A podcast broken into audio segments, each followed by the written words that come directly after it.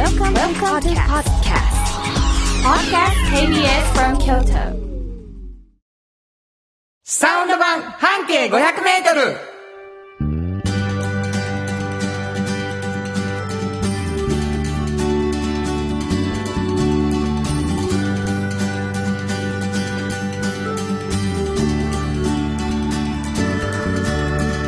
こんにちはフリーマガジン半径500メートル編集長の炎上真子です。サウンドロゴクリエイターの原田博之です。3月7日になりました。うんえー、もうね、早い。そうやね、うんお忙しそうですね。そうですね、バタバタ。バタバタですね。うんうん2月も飛ぶように。でもまあ入校が終わったんで、もうあとね、3、4日後には出ます。そうです、そうです。。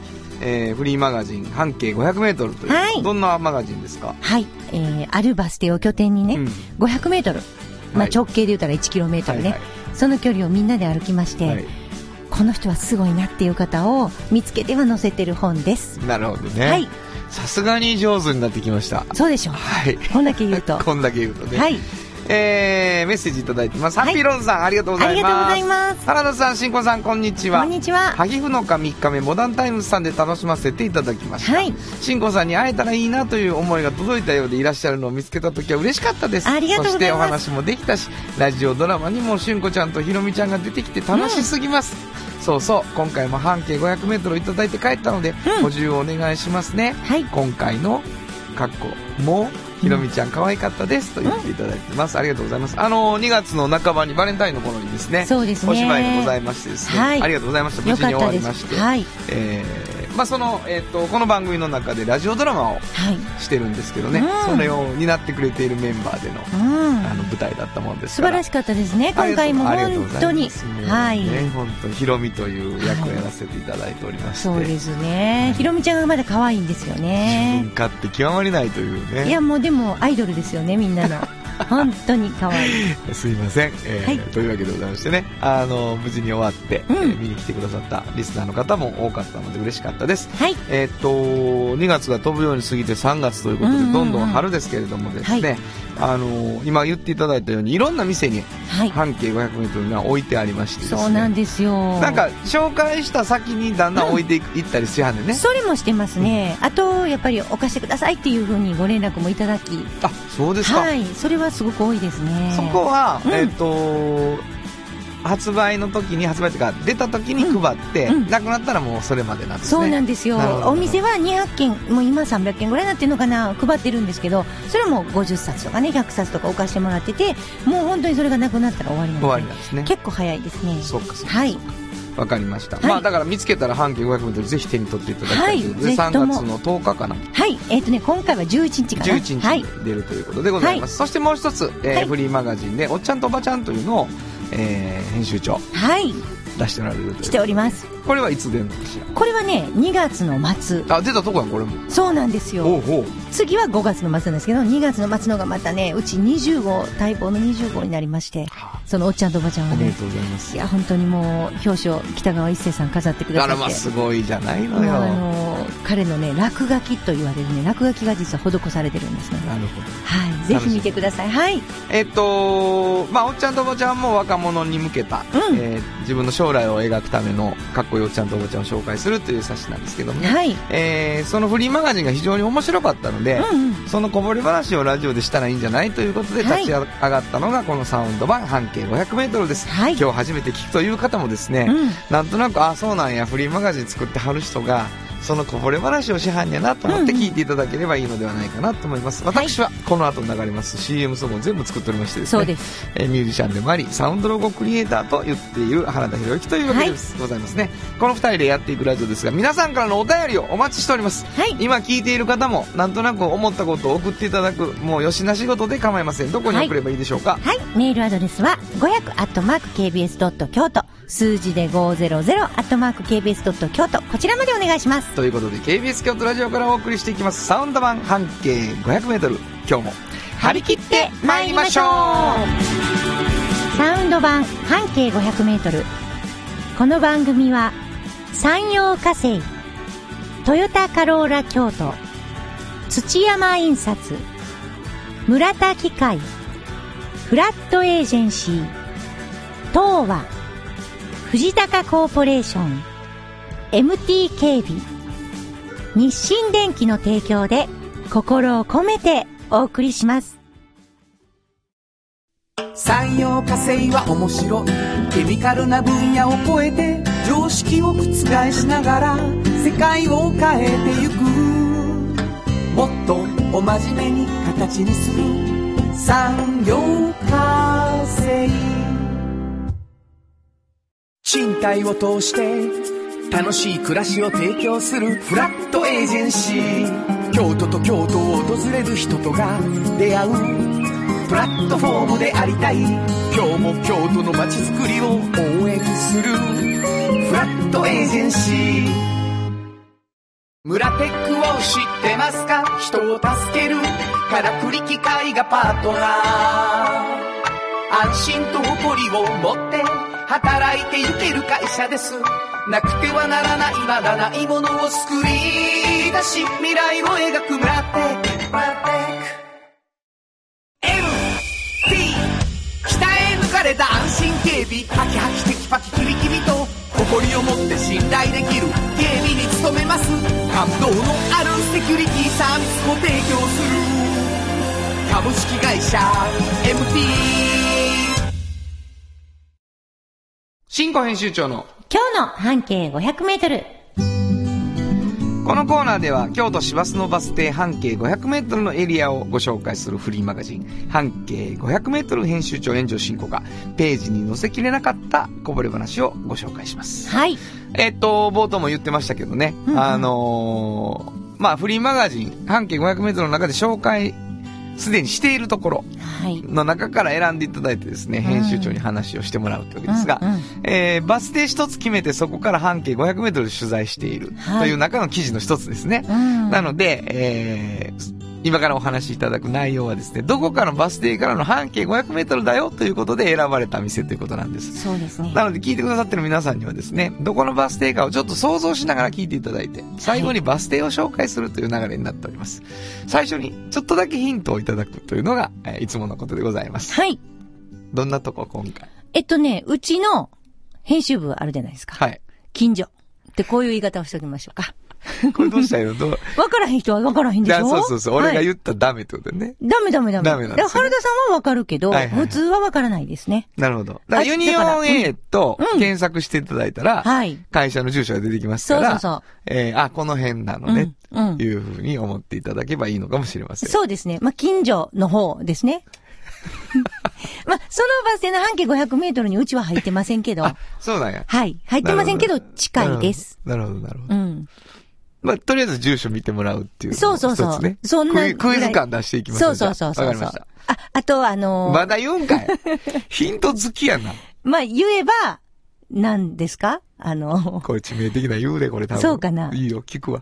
大文字が見える。なんでなんで？それわからんわからん左か右かそう、わわからへん。わからへん。わからないそれはわからへん。はい。うんバス停言いたい。そんなんも言いたい。そうそうそう大文字が見えるバス停。そうそうそうなんとなく。はい。うん。まっすぐ、その道をまっすぐ、向こうに見えるんやな。そうそうそう。ああ、なるほど。うんええ最大のヒントやね、これ。そうですね。うん。はい、わかりました。はい。えー、そのバス停うんのどんなところを？もうね、ここ私ね、通って長いんですよ。このパン屋さん。パン屋さん？はい。まあ、近所は言うこともあるんですけどね。あのね、私、まあ、あの、副編集長クレさんとかね、はいはいライダーとかみんなで取材した中で最高齢やね。あ、相手が高齢。うん相手が。90代なんですよね。きあおすごいね。うん。で、むちゃくちゃ元気なんですよ。もうだって一番働いてありますからね。その家族経営なんでえっと、すけどごめんなさ、い。パン屋さん、パン屋さん、90代。90代、男性。男性。おおすまあ。息子さん60代で、はい。その方も手伝ってはるし、はい家族でやってはるんで、みんなやってはるんですけど、その90代の男性が一番、あの、本当に頭なんですよ。頭な。うん。だからこう、お頭ね。そう、一番こうやってはるから、はいはいはい。でも、ほんまね、取材お断り、ここは絶対に。えそうなの？そう。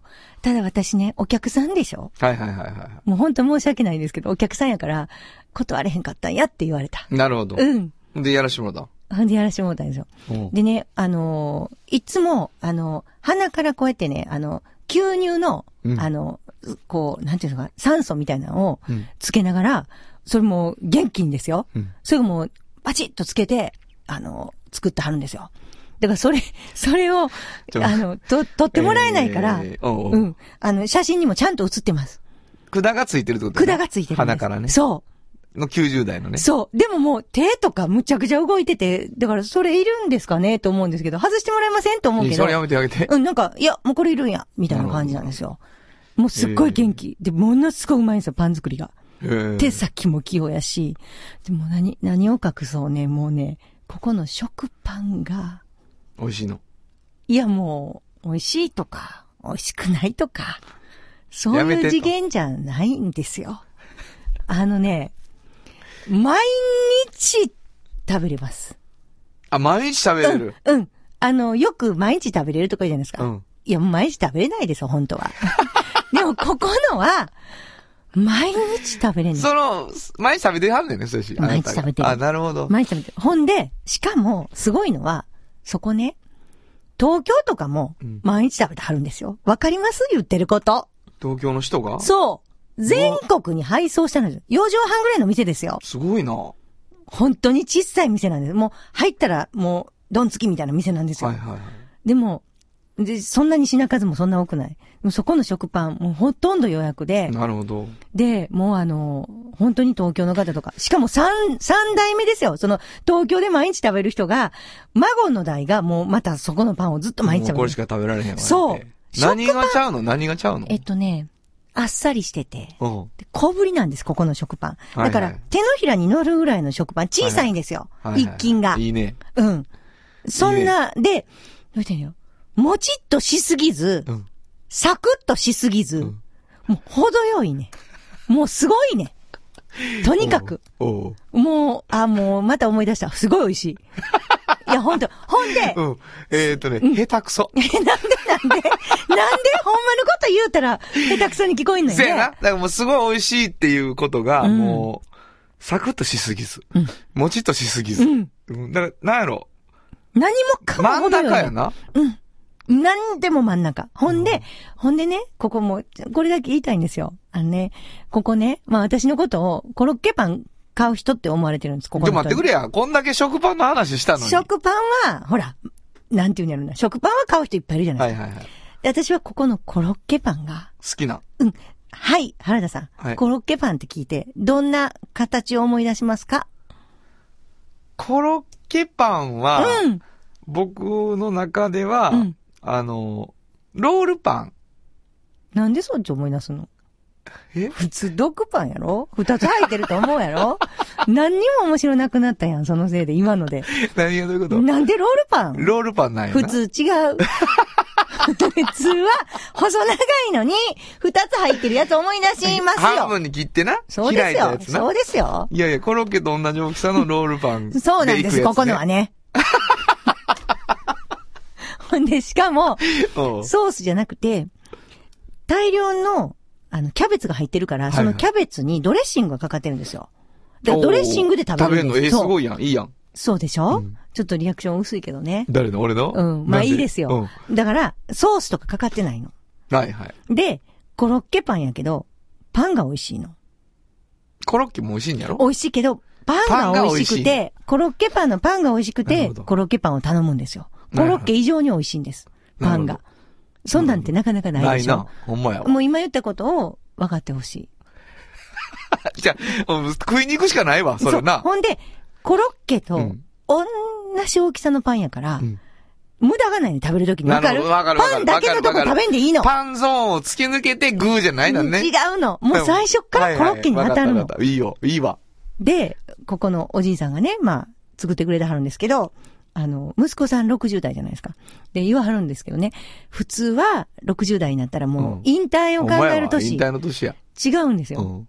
おじいさんだと自分が現役になる年なんですよ。だからまあ、待ってんやって、それが70になるかもしれんと思いながら。すごいなぁもうすごいんです、ここは。長いことやってるんですよ、1928年ぐらいからい。や、すごいね。なんていうお店ですか？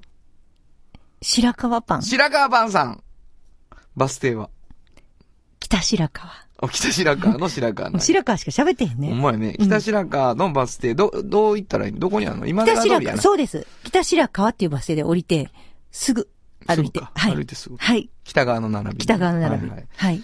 あ、ご存知です？もちろんです。はいあの、今、名前を聞いて分かりましたけどね。はい。えー、左京区でしたね。はい。というわけでございまして、えー、白川パンさん、コロッケパン。はい。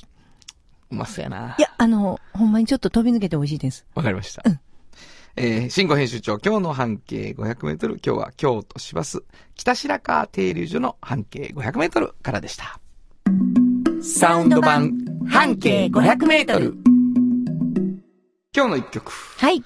あのー、なんか息子さんと、うん。その90代のね、うんあの、大将、お頭の感じで、はいなんか親子の話でと思ってちょっと調べてて、サムウェアっていうあの、コッポラの娘さんがはい。撮った映画のエンディング曲があってね、うん。えー、これにしてみました。ブライアン・フェリー、煙が目にしみる。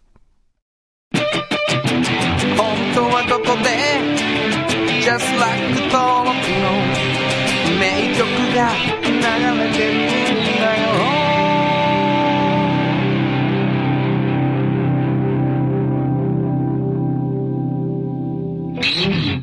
まあ一つ時代のある声なので、ブラン・フェリーね。うん。まあ、懐かしいと思ってしまいますけどね。めちゃめちゃかっこいい。かっこいいですはね。い。お送りしたのは、ブライアン・フェリー、煙が目にしみるでした。じっと支えて未来を開き京都で100年超えました大きな電気を使える電気に変えてお役立ちお役立ちみんなの暮らしをつなぐのだ日清電気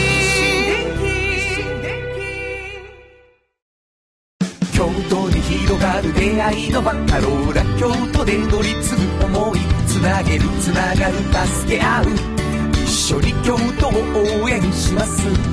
ゆっくり走ってもっと近くに「トヨタカローラ京都」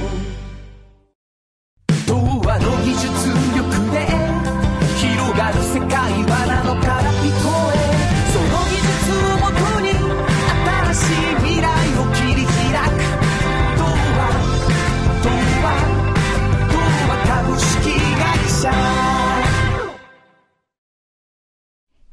博之の音楽機構。このコーナーは、私、炎上真子が独断と偏見で原田さんの曲を皆さんにお届けするコーナーいです。やー、ありがとうございます。はい。お便り来ております。あ、そうですか、はい。はい。えー、ミセスオリーブさん。ありがとうございます。えー、しんこさん、原田さん、こんにちは。こんにちは。えー、初めてお便りします。あら、30分番組が1時間になって、いろいろなコーナーが増え、楽しみも倍増しましたね。ありがとうございます。しんこさん、前に胸キュンの曲が好きとおっしゃってましたね。で、一押しの曲をリクエストします。ほうほう。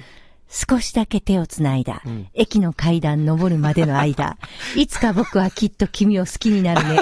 そう思った。え やめろや。一番の出だしのフレーズです。し、朗読とかあかんぞキュン。となりませんか？二番の出だしで、うんまたさらにキュンときます。最後は悲しい恋にジーンときます。なるほど。夏の曲ですが最高に胸キュンなのでこの曲を選びましたタイトルは変わらぬ愛にです。よろしくお願いします。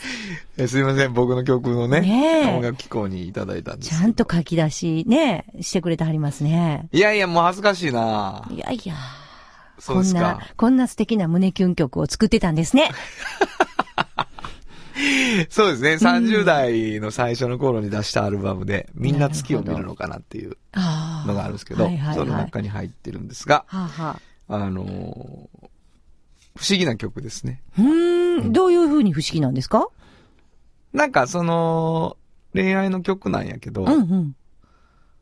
ちょっと友情の曲でもあるっていうか、そのシーンが、それこそなんていうかな、こう、まだ、一生懸命な恋愛と一生懸命な友達仲間たちとのうんうん話っていうか、うん。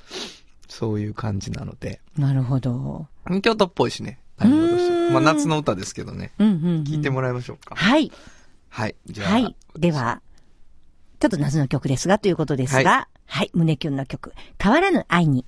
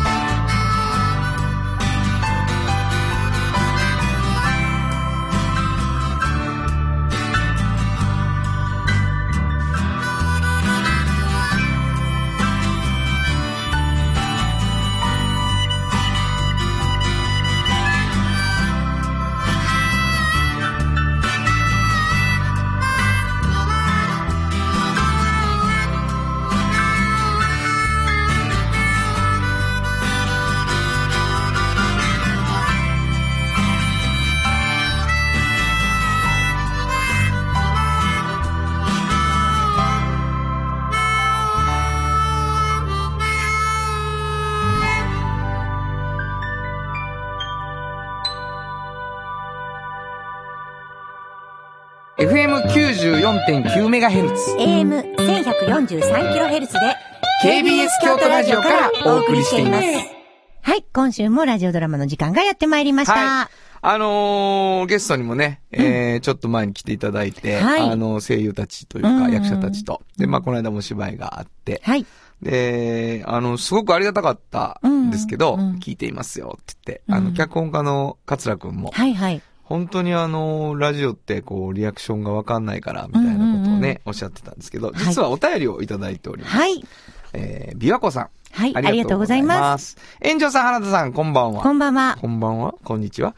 えー、今日も楽しみながら聞いていますよ。番組のホームページを検索してみたら、うん番組のラジオドラマの有薬局半径500メートル物語のイメージイラストを見て、うん。うんなんとなく分かったような気がしますよ。うんそれと、ハイフの課のメンバーさんの声優と重ねて聞くと面白いと思いますよ。はい。今後の展開も楽しみながら拝聴しますね、といただきました。あの、ホームページに、はいはい。あの、このラジオドラマの、うんあの、聞きながらちょっとイメージしたいイラストを送ってよって言ったら、うん送ってくださった方がいて。そうでしたね、あれね。はい、それが上がっております。すごい可愛らしいの。可愛らしいです、うんえー一度見ていただければなと思います。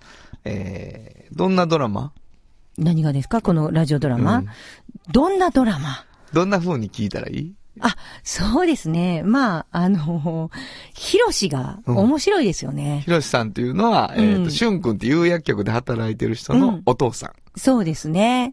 実は陰陽師。うん。お父さんじゃないです。おじさん。あ、おじさん。うんおじさんか。うん。大丈夫ですか？おじさんですよひろ。しさん面白いですか？はい。あのへ、やっぱり、陰陽師であるだけじゃなくて、昔ヤンキーを束ねてたじゃないですか。ひろしさんが。あのエピソードは面白くて、まあ一回出てきましたよね。はいはい、正月にね。あれ面白かった。あの回が私は好きですね。あ、そうですか。うんひろしさんね。うんわかりました。まあなんか誰かにこうフォーカスして聞いていただくのも面白いね。そうですねと思いますけど。はいあの過去のラジオドラマ全部アーカイブにありますので、ぜひはい聞いていただきたいと思います。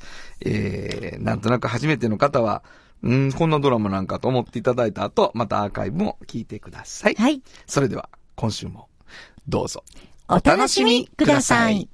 有薬局半径500メートル物語ここは京都市内にある小さな蕎麦屋長寿庵。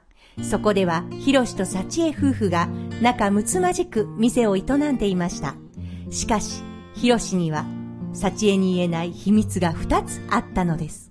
一つは、彼が陰陽師という裏の顔を持っていること。そしてもう一つは、学生時代、ヤンキーを束ねていたことなのです。そこへ、春というヒロシの甥っ子が釉薬局へ就職し、東京から越してきました。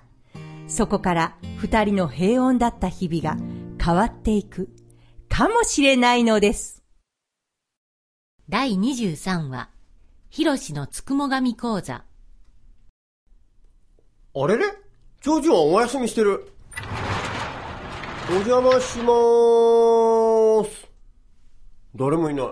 にゃーっとな。おー、そば湯と、行きたいところだけど、この時期は事情が違うにゃ。どういうこと？長寿庵は、毎年3月1日から10日間、お店を閉めるにゃ。そうなの？ご主人様は蕎麦の研究、幸恵奥様は旅行に行ってるにゃ。ええ？ー、あれ？れそばがきは？幸恵奥様の付き添いで、ロサンゼルスにゃ。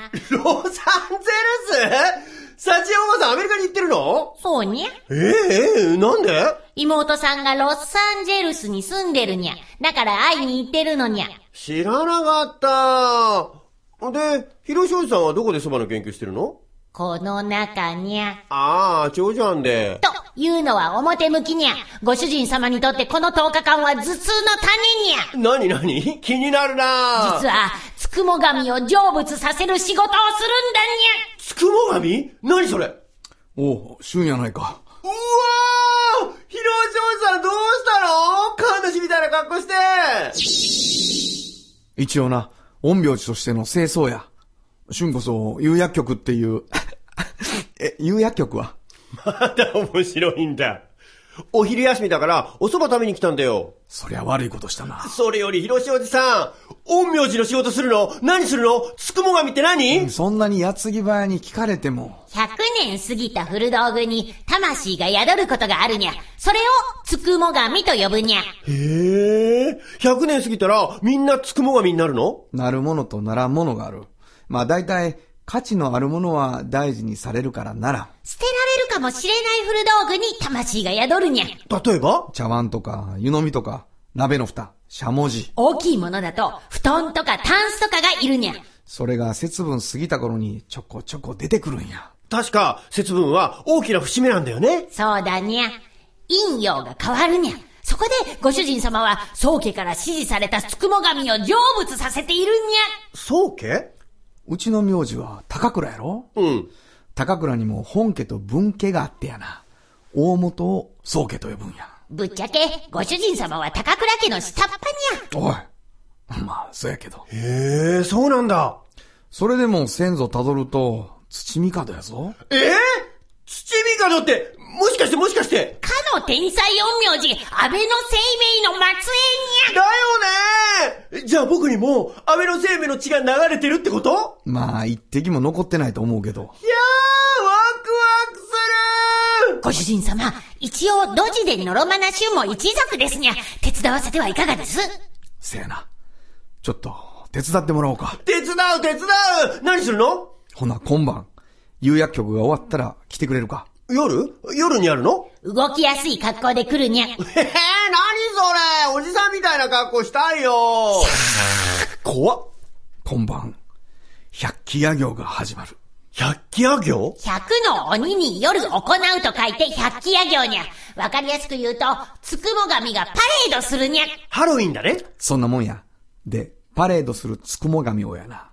この網ですくい上げて、その袋に一匹ずつ入れていくんや。何それなんか思ってたのと違うこれは、高倉家の陰陽師総がかりで行われる大事な行事にゃ。バカにするにゃ。わかったよ。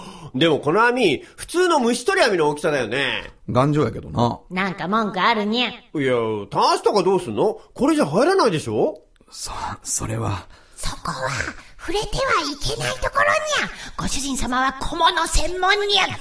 何？小物って？お箸とかセンスとか、力の弱い小さいものしか捕まえられないにゃ。それは、陰陽師の実力的な問題でそうにゃ。ご主人様はしょぼいにゃ。しょ、しょぼい。丸聞こえやないか。まあ、とにかくやな。これは、大事な仕事やから、心してかかるように。はいはい捕まえてきたつくも神はどうするの？つくも神一匹一匹に呪符を貼って動けなくしている間に呪文を唱えて魂を成仏というか消化させるんや。陰陽師っぽいかっちょいいそう簡単にいけばいいけどね。えーそうなの？それは見てのお楽しみにゃ。へっへっへっへ。い、嫌な予感。ヒロシの陰陽師としての仕事を手伝うことになった春。うまく手伝うことはできるのでしょうか？続きはまた来週。提供は有薬局でした。有薬局っていう薬局明日をつなぐ有薬局も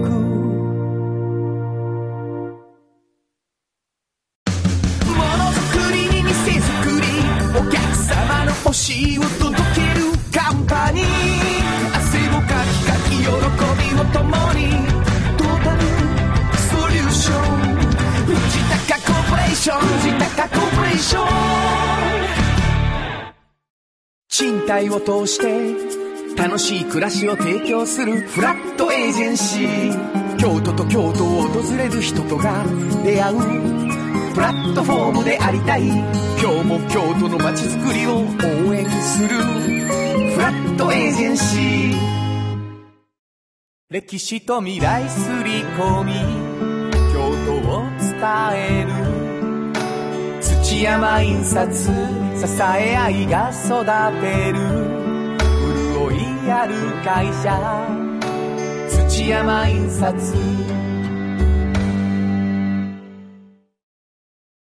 ちゅうわけでね。うん。小物専門のやめろヒロシや。もう本当に小物専門。そうなんですね。しょぼいって言われてましたけどね。うんうんうんえーつくも神を来週は捕まえていくんでしょう。はい。次のコーナーに行きましょう。おっちゃんとおばちゃん。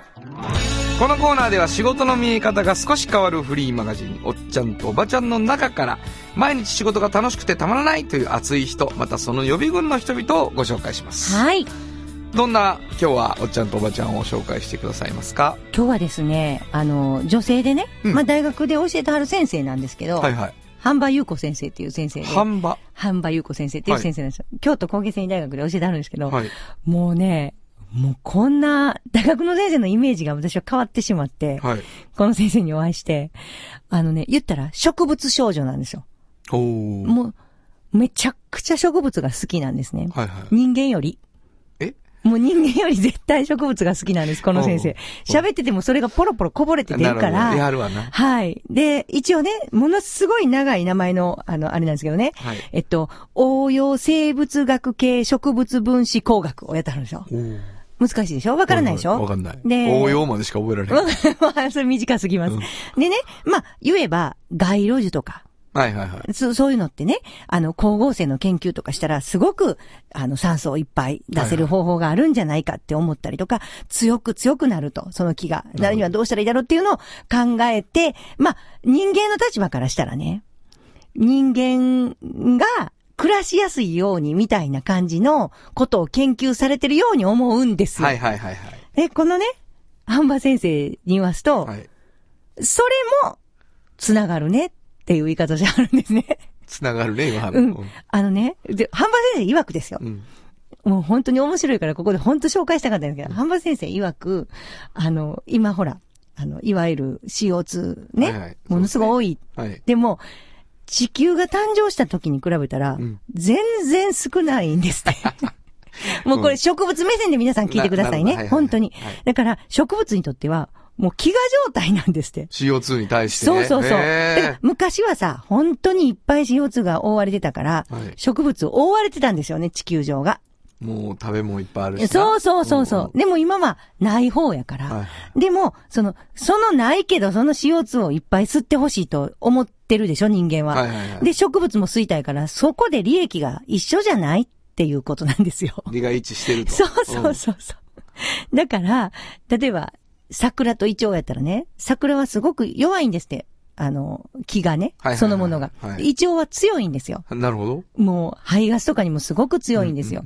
だから、街路樹としては、桜よりも、桜並木よりも、イチョウの方がはい、絶対良くて、で、もう、イチョウが、そのもう、こう、街路にこう置いてあったらね、その、半馬先生にしたら、お腹いっぱい、もう食べているっていうふうに思うんですって。おなるほど思いっきりその排ガスをね、はいはいはい。すくすくと吸ってね、うんもうその、言わはる説明の仕方がもう、たっぷりと、あの、栄養を吸ってる、吸ってるんですよみたいなことをおっしゃってて、だからこう、私たちの目線じゃないんですよね。それ、桜の方が弱いっていうことは、うん桜にとったら、うんやっぱ排ガスっていうのは、うん。ちょっとしんどいもんしんどいんです。だから枯れやすい。だから山にある方がいいんです。なるほど、なるほど。でもイチョウは山にあるより元気になるんですよ。逆に。あの、街路樹の方でいっぱいいっぱい吸えた方いっぱい CO2 がそうそうそうそう。そそういうのにも強いから。なるほど、なるほど。それ CO2 以外のものがあるってことやね。やっぱガスの中に。そうなんですよ。ね、で、浜先生は、あの、苔とかも研究したはってね、はいはいあの、言ったらスペースシャトルに、こう、いろんなもの、せっかく行くから、はいはいはい。いろんな組織が、うんいろんな大学が、いろんな研究所が、これも持ってってもらえませんかっていうオファーがすごいんですね。はいはいはいはいで、そんな中で、半馬先生も苔を持ってってほしいと。なぜなら苔でもしね、向こうで育ったら、すごく早く育つので、苔は簡単にはいはいはい有益だ、人類にって言ってね、持ってってもうたりするのに選ばれたりとかしてはるんですよ。すごい。もう、ものすごいね、あの、地道にやってはる。だから、でも、なんでそんなことがしてるのって言ったら、やっぱりね、植物が好き。なるほど。こうやって喋ってても、すぐ植物の方に行って、話を聞いてくれない。その、なんていうんですか。あの、心が、半馬先生ちょっとこっち向いてくださいよっていう。すごいなうんだからもう、あの、なんていうんやろな、ああいう何か一つのものに貪欲に生きてる、もう結構なお年なんですよ。でももう、頭の中が植物のことしか考えてないかな。すごいなうん、だから、あ、すごいなと思って。そういうふうにいられる職場を探しましたみたいな感じ。へえ、すごい。ナウシカみたい。あ、あ、本当に本当に、ねうん。ほんまにそそううですよね。ね。だから、こういうふうな感じで、うんあの、職業を選ぶこともあるんやなと思いました。とにかく好きで。かっこいいですね、でもなあ。もうかっこいいですよ。すごくかっこいいです。なんで好きにならったやろあね、もう小さい時からそばにあったんですって、植物が。えうんーじゃあ語ってはねんな。うん、ほんで、あの、本当に普通の女の子で、植物が好きで。うんでも好きすぎて、もっともっと植物がこう育ったへんかなっていうってね。思った。そうそうそうそうそう。だから、植物至上主義です。本当に。わかりました。うん本日のおっちゃんともちゃんご紹介したのは、はい。えー、工芸繊維大学のハンバーゆうこ先生でした。サウンド版半径500メートル。今日のもう一曲。はいここでもう一曲なんですけどね。うんなんとなく植物と語り合うとか、その、いうので、うん。擬人化してる感じあの、生えてきたものを、はいみたいなんで、ちょっと思い出したのがあったので、この曲にしてみました。はいストロベリーフラワー、愛の歌。本当はここで Just Like 登録の名曲が流れてるんだよ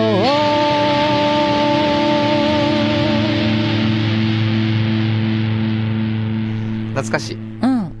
まあ、あのゲームのね、はいはい。えー覚えてます。曲として出たんだけど、うん相当売れたんですね。うん。お送りしたのは、ストロベリーフラワー、愛の歌でした。村テックを知ってますか？人を助ける。からくり機械がパートナー。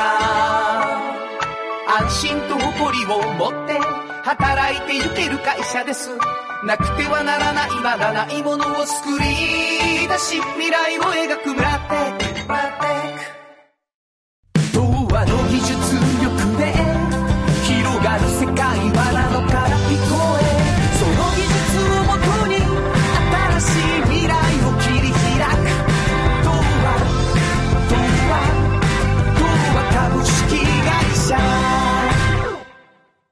歴史と未来すり込み京都を伝える。土山印刷支え合いが育てる。潤いある会社。土山印刷。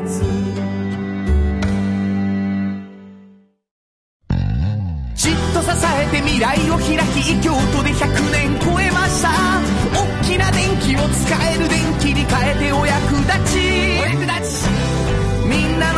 なの暮らしをつなぐのだ日清電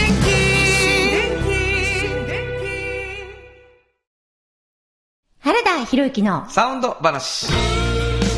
このパートはサウンドロゴクリエイターとして大活躍中の原田博之がサウンドに関するあれこれをお話しさせていただきま ありがす。とうございます。はい。大活躍中やもんね、ほほんまに。んまですか？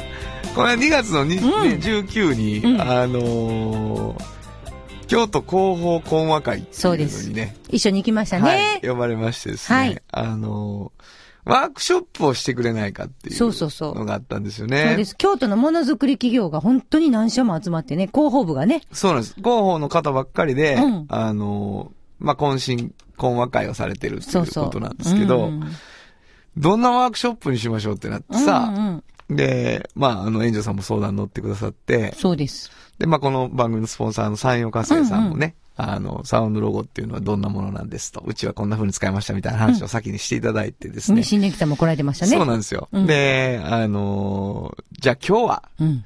皆さんで、うん思いを、形に思いを歌にしてみましょう、みたいな。うんうん。そういう、あのーワークショップで。そうなんですよね。あれ、6、70人いたんですよね、あの会場に。50人ちょっとかな？あ本当 ?60 人弱かな？60人弱かうん。なんか、すごい人数で、で、あのー、園長さん司会しながら、うんあの、サウンドロゴっていうのの説明をね、させてもらって。そうそうそでそこで歌詞を決めるっていうう。う。うんうんうん。で、こうむちゃくちゃなんですけど、80分だったんです、時間が。そうやね。何もかも合わせてね。そうそう。歌詞も決めて曲も作って。ほんで、その80分の間に、うん。えー、まず、8班ぐらいに分かれてはんねんな。うんうんうんでそのそこから意見バーって聞いて、うん。で、そこで歌詞を作っていくわけです、僕が。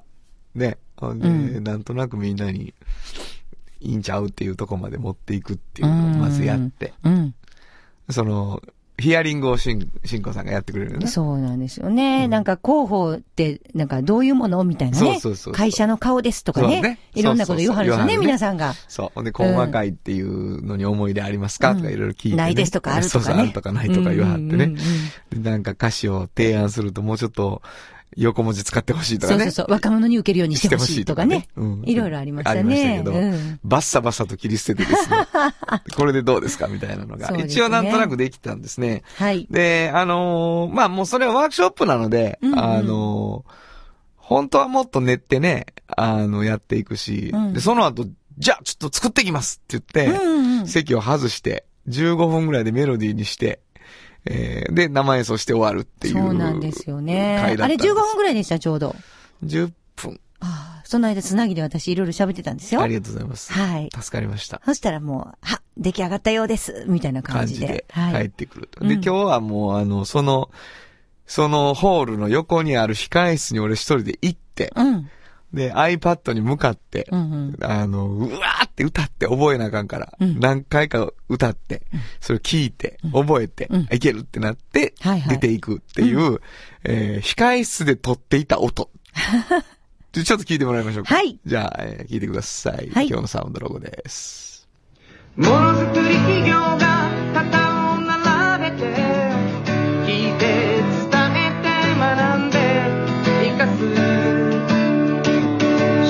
広げてお互いに行動力を磨きます共同講和会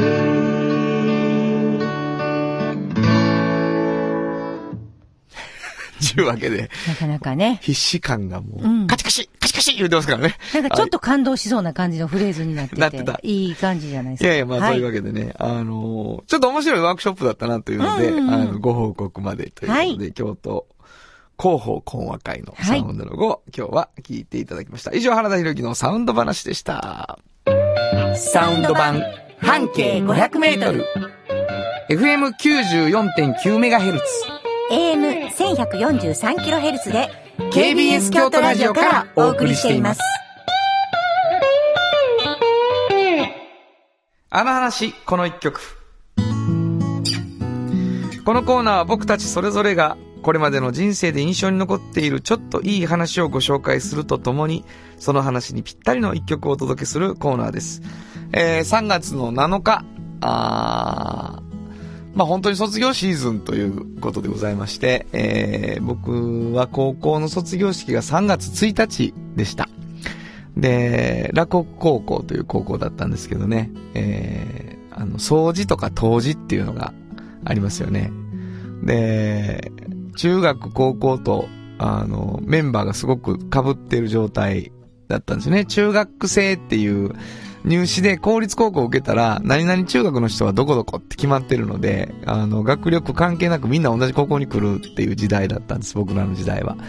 で、中学から学園祭とか一生懸命やったりとかして、で、高校で生徒会長をしたのでね、で、当時はもう読むわっていうことになってて、僕が。で、あの、すごい緊張しながらですけど、えっ、と、時の、その、学校のあり方に、まあ、僕らの希望を一生懸命伝える当時を書いて読んだんですね。で、卒業式の後に放送部が、その、音楽を、後輩がほら花束とか渡してくれるので、その時音楽流そうよっていう話になっていて、で、その曲の選曲も僕らがしたんですよ。で、その日ね、すごく寒くなって、あの、僕の卒業式の時は、ちょっと雪が降ったりとかしたんですね。で、あ、この曲入れといてよかったなって思ったのをすごく覚えていますね。なんか、あの、無事に終わったな、高校生活が。最後に、すごく、あの、いい時間を、10分ぐらいの当時を読んだんだけど、あの、与えてもらったなっていう気持ちで卒業式3階だったと思うんですけどね、教室。そこから卒業証書持ってバーって降りてきて、あの、門に向かった時に、ふっと思ったのを思い出しますね。えー自分のリアルタイムの曲じゃなかったのになぜかこの曲を入れていたのを不思議に思ったりします。えーイルカの名残雪を聞いてください。本当はここでジャスラック登録の名曲が流れてるんだよ。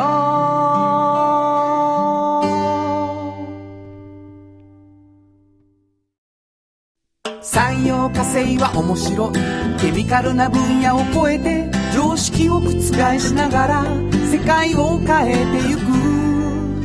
もっとお真面目に形にする。産業化成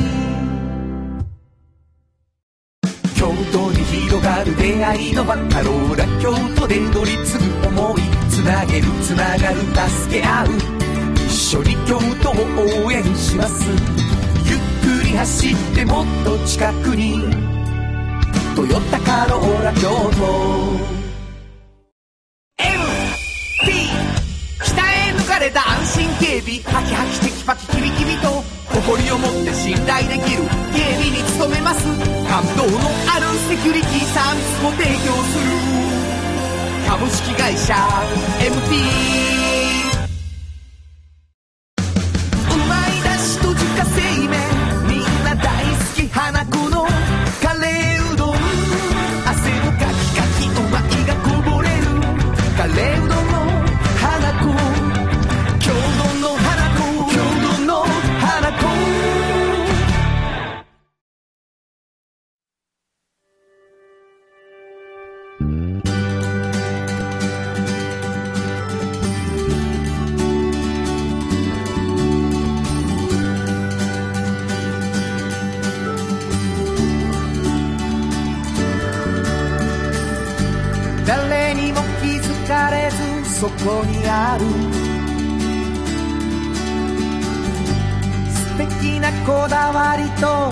学を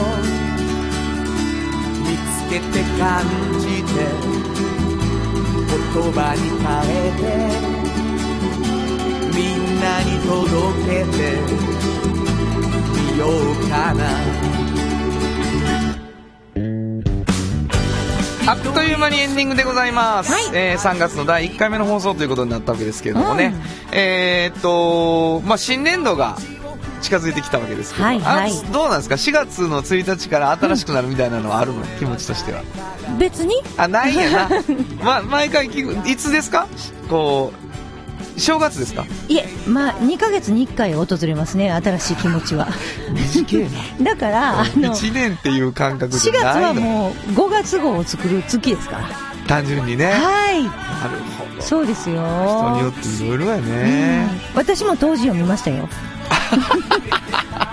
ごめんね、ここに挟んできて。うん。あ高校の時本当？そう。嘘本当に。あんのどっかに原稿もうないんちゃうんかなうん。でもなんか途中で感極まって泣きそうになって。なんでやねんなんかもう読みながら泣きそうになって恥ずかしいから、うんもうなんかおかしくなったけど、そのまま行く。絶対泣かんとこうと思って。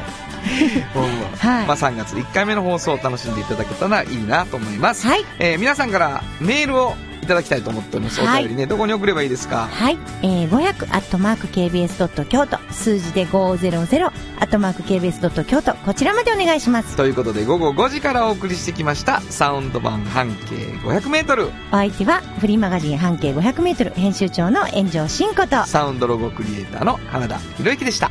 それではまた来週。サウンド版半径500メートル。